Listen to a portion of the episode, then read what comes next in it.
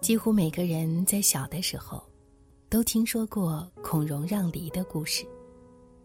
于是我们知道，将好的大的梨优先献给长辈，知孝懂敬是晚辈的本分。可是等我们长大了，却发现，生活并非如故事这般。我们的长辈们，不论晚辈是否功孝，总会省吃俭用。将最好的梨留给晚辈，仿佛这才是理所当然。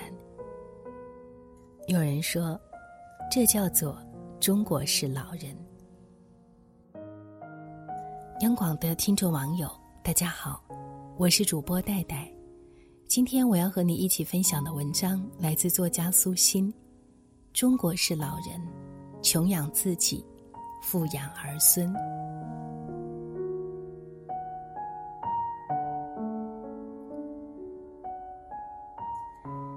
中国的老人总是穷养自己、富养儿孙，这个问题是我很小的时候就发现的。我十岁那年的暑假，姑姥姥家的表舅结婚，邀请妈妈去参加婚礼。姑姥姥也就是妈妈的姑姑，家在几十里地以外的一个村庄。我以前和妈妈去过，这次我嚷着还要跟着，妈妈拗不过我。骑着自行车，和我一早就出发了。到了那儿，我的眼睛都不够用了，看新娘子，看花花绿绿的嫁妆，和一群小孩玩得不亦乐乎。中午吃过饭，妈妈帮着送走了几波客人，打算也回家。正在这时，下起了雨。本以为是一会儿就停的雷阵雨，结果越下越大。直到晚上七点了，还没有停下来的意思。姑姥姥说：“住下吧，晚了我也不放心。明天一早走还凉快。”晚上睡觉的时候，姑姥姥带着我们离开大房子，七拐八拐走过几个胡同，走进一个三间老房子的小院儿。虽然收拾得很干净，可是到处……还是很破旧。我问这是谁家呀？姑姥姥回答说是他家。以后他和老伴儿，也就是姑老爷，就住在这儿了。我不乐意了，说：“这房子又破又小，为什么不住以前的大房子呢？”妈妈在旁边呵斥我：“小孩子别瞎说，姑姥姥这个房子挺好的。”大房子要给小舅和新舅妈住，我一千个问号，还是忍住了。第二天回家的时候，妈妈和我说：“姑姥姥两个儿子，老两口辛辛苦苦一辈子，给他们每人盖一套房子，娶了媳妇儿，人生的大任务就算是完成了，以后就住在那个旧房子里养老了。”当时的我也想不通，觉得这样太不合理了。老人累了一辈子，也没给自己盖几间像样的房子住，临到老还要住以前的旧房子，多憋屈。其实，如果你稍微留意下，就会发现，时时处处都有这样的中国式老人，穷养自己，却富养儿孙。这种现象在当下这个时代尤甚。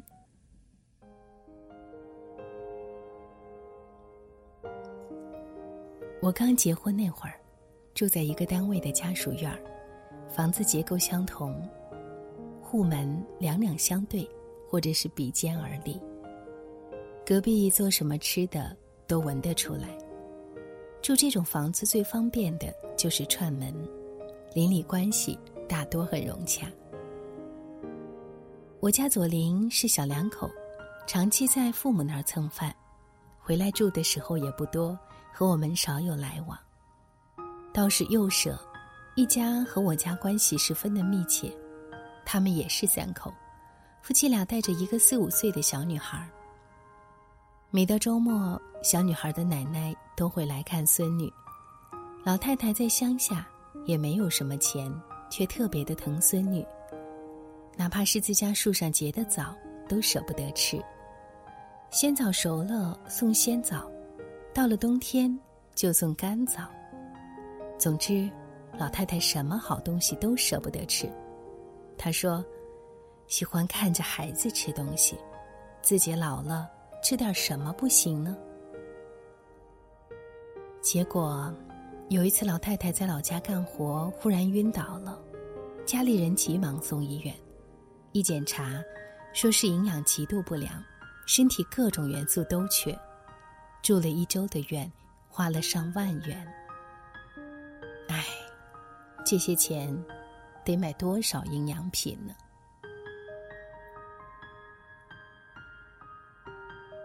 春节时，闺蜜和我说了一件事。他们学校有个五十多岁的男老师闹离婚，他是二婚，前妻去世，又娶了一个小十来岁的妻子，两个人感情还不错。这位男老师有两套房子，新房子自己住，还有一套旧的，他和前妻的儿子暂时住着。这不，儿子春节后准备结婚，那位男老师觉得应该把大房子给孩子住，就和妻子商量着。搬到旧房子里去。可是妻子不同意呀，凭啥呀？结婚时你要是说让我住旧楼，我还不一定嫁给你呢。两个人因为这事吵了好几次，很多亲戚朋友也来劝女的。大家不都这样吗？把大房子给孩子住，就得自己住。做父母的。不都得具有那种春蚕到死丝方尽的牺牲精神吗？就算人们说下大天来，二婚妻子也不搬，说不行就离婚。那位男老师又生气又窝火，离就离，不能让人家笑话咱有了后妈就有后爹。两个人一赌气，办了离婚手续。后来，他儿子在新房子结了婚，那位老师搬到了旧房子，每天形单影只一个人出来进去。他几次和同事们说：“中国式父母真是太不容易了，把所有能给孩子的都给了，自己就得粗糙的活着。”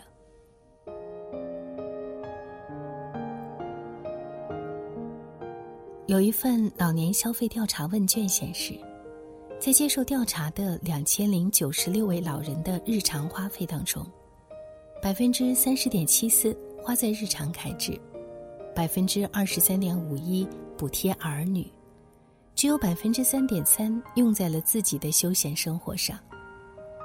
这就是大多数中国父母的真实写照：穷养自己，富养儿孙。其实，老人舍得富养自己，身体才能健康，全家人才能岁月静好。富养不是奢侈，而是在能力范围内善待自己，不让自己的健康早早垮掉。人生在世，每个人能够把自己照顾好，也是一种功德。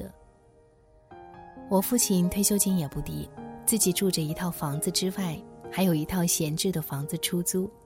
他的收入比很多在职的公职人员都高，但是他老人家这些年基本没再给过我们什么钱，大部分用在了自己身上。一来呢，我们日子过得不错，不用老人省吃俭用给贴补；二来，我父亲的理念是，把自己的身体保养好了，不给子女们添麻烦，就是疼儿女们的最佳方式了。父亲生活很有仪式感，吃饭从不将就，哪怕一个人，也有荤有素有汤，营养均衡。他喜欢钓鱼，就去买最好的渔具，和老哥们一起玩耍。喜欢去哪里，拔腿就走，从不瞻前顾后。我周末经常去看父亲，他每次都说，工作忙，不用老是惦记他，他好着呢。用他老人家的话说：“自己身体倍儿棒，吃嘛嘛香，不给孩子添麻烦。是啊，很多人心目中的好父母，就是咬紧牙关苛待自己，把所有的好东西都省下来给孩子。而这样的省吃俭用、透支身体，并不是我们所提倡的。如果因为身体不好，成了别人的拖累，心里无论再想着怎么爱孩子，都无济于事。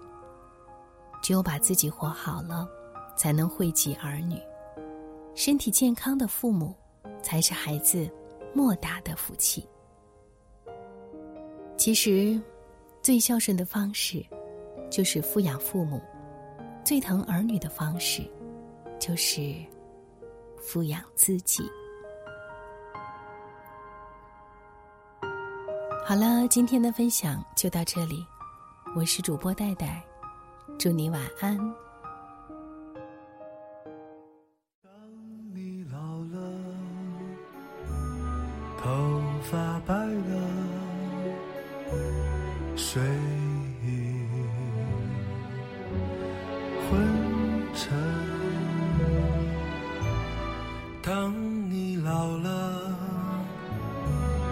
走不动了，炉火旁取暖，回忆青春。多少人曾爱你青春欢畅的时辰，爱慕你的美丽，假意或真心。只